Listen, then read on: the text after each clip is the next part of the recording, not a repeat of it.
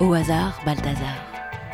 Une nouvelle rubrique sur le site projet-lapasserelle.com. Chaque semaine, je vous lis un extrait choisi au hasard dans un livre pris au hasard. Il n'y a pas de hasard, tout est enseignement. Cette semaine, je suis tombée sur un livre qui s'appelle Le zen en chair et en os de Paul Reps. C'est un grand classique du zen l'auteur a rassemblé quatre grands classiques du zen en un seul livre.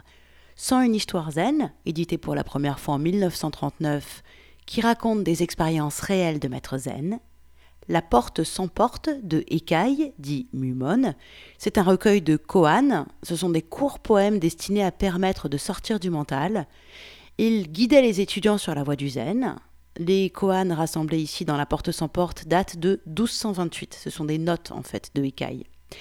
Il y a également Ditoro, qui est un commentaire célèbre du XIIe siècle sur les étapes de la connaissance qui mènent à l'illumination et qui est illustré par des gravures sur bois.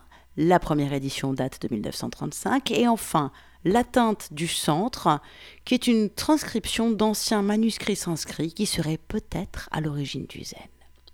Alors, l'extrait sur lequel le hasard qui n'existe pas m'a fait tomber, c'est un koan. Le koan numéro 8, et qui fait donc partie de La porte sans porte de Ekai, dit Mumon. Le voici. La roue de Keishu.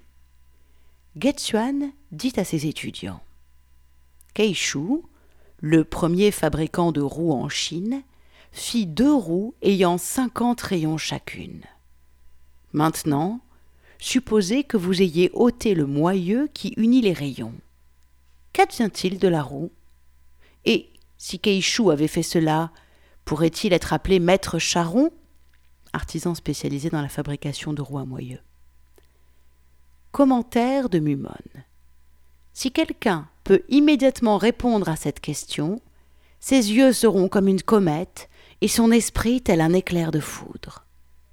Lorsque tourne la roue sans moyeu, maître ou non maître peuvent l'arrêter. Elle tourne au-dessus du ciel et au-dessous de la terre, au sud, au nord, à l'est et à l'ouest.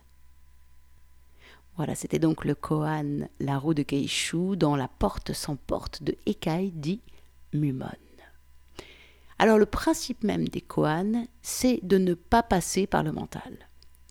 Évidemment, la première chose que je me suis dit en découvrant l'extrait, c'est Ouh là là là là, j'ai rien compris et puis j'ai arrêté de réfléchir.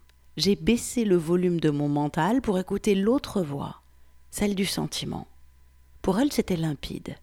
La roue est dehors, le centre est dedans. Nous sommes le moyeu.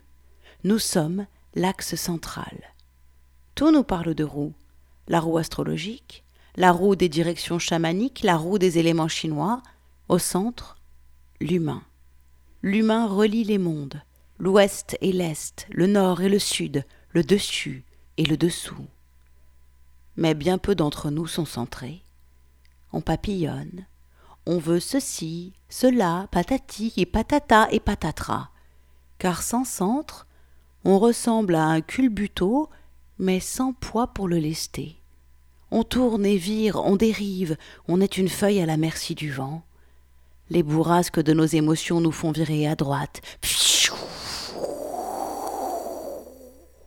Voilà pris dans le tourbillon des événements. On est en roue libre.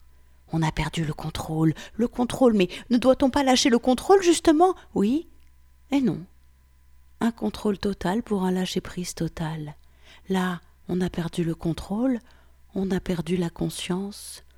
On est une coquille vide qui se remplit au gré des tempêtes.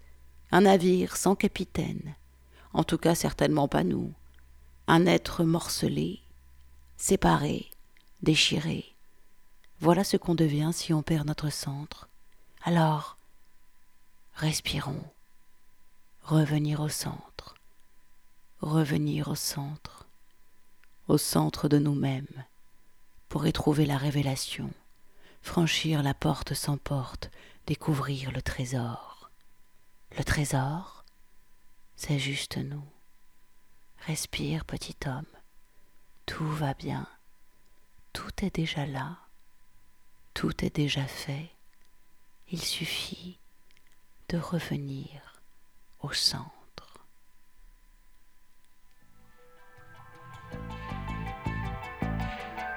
Retrouvez-nous chaque semaine sur projet-lapasserelle.com, les carnets de route d'un chaman du XXIe siècle.